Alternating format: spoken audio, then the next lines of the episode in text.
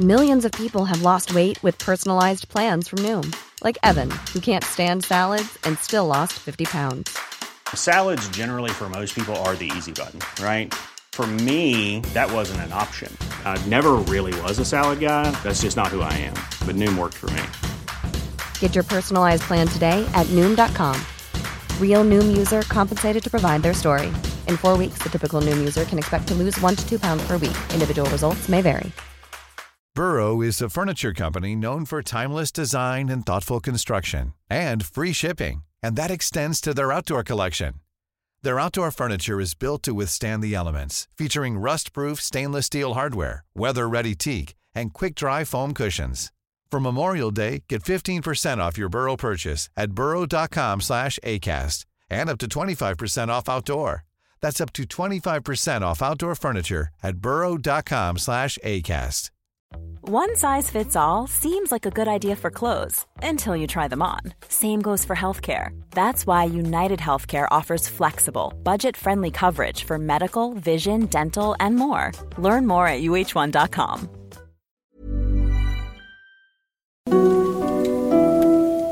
Si un jour votre route vous mène à la frontière entre l'Allemagne et la Pologne, je ne saurais trop vous conseiller de faire un détour par la ville de Kromlo. Là-bas se trouve le parc Kromlower, connu pour ses paysages et pour sa diversité d'azalées et de rhododendrons, étalés sur plus de 80 hectares. Mais ce n'est pas pour ses fleurs que je vous parle de ce parc, plutôt pour une curiosité qu'il abrite. Dissimulé dans la verdure de ce lieu, se trouve un pont que l'on nomme le pont du diable. Ce pont, dont le véritable nom est Rakotsbrücke, ou en français le pont du Rakots, qui n'est autre que le nom du lac qui l'enjambe, a une particularité qui ne passe pas inaperçue, il forme un arc de cercle quasi parfait, tellement proche de la perfection que lui et son reflet dans l'eau semblent former un cercle impeccable. Ce pont, bien qu'il semble tout droit sorti du Moyen Âge, n'est pas si ancien que ça. En réalité, il a été construit durant le XIXe siècle et plus précisément aurait été commandé en 1860 par le propriétaire du lieu, Friedrich Hermann Rotschke. Malgré l'époque déjà bien avancée, un pont aussi étrange et parfait jusque dans son reflet ne pouvait pas passer à travers les mailles de la rumeur populaire. Ainsi, cet ouvrage aussi mystérieux que dangereux aurait été, selon les on-dit, construit par le diable en personne. Et si ce n'est pas lui qui l'a construit, il en a forcément dessiné les plans. Pour beaucoup, traverser ce pont, c'était relever un défi que le diable avait mis en place, car l'ouvrage est plus dangereux à traverser que pratique, surtout qu'il surplombe un lac, alors faire le tour de ce plan d'eau est quelque chose d'assez simple.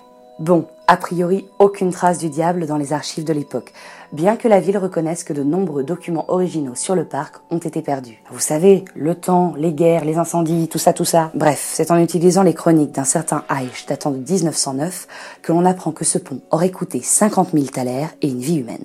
Encore une fois, rien n'indique que cette vie humaine ait été promise au diable, mais il est possible que cette mort liée à la construction du pont ait engendré les rumeurs sur le lien de parenté de la construction avec le cornu. Cette vie humaine, c'est celle du charpentier Trogot Volch qui, en 1882, est venu retirer les colonnes de bois qui avaient été mises sous le pont pour sécuriser sa construction et son maintien. C'est lors de ces manœuvres qu'il aurait perdu la vie. On pourrait aisément penser que cette mort était un sacrifice nécessaire pour achever la construction du pont. Mais soyons réalistes, les accidents sur les chantiers, ça date pas d'hier. Le pont du diable est composé de pierres de basalte que le propriétaire du lieu a fait venir de Suisse saxonne et de Bohême. Avec son envergure de 35 mètres pour une hauteur maximale de 15 mètres, on peut aisément comprendre que ce pont est plus esthétique que pratique. Et il est évident que l'utilisation de son reflet était prévue. Ce qui rend également ce pont magnifique, ce sont les colonnes de basalte disposées dans le lac appelées des orgues et qui entourent aussi les deux entrées du pont. Elles sont nées de la main de l'homme, mais sont censées rappeler justement ce phénomène naturel pour donner l'illusion aux voyageurs que ce pont est presque une construction proposée par la nature elle-même. Il faut reconnaître que ce pont au milieu de ce parc, créant une sorte de porte vers un autre monde grâce à son reflet dans l'eau, donne une réelle ambiance magique, voire féerique.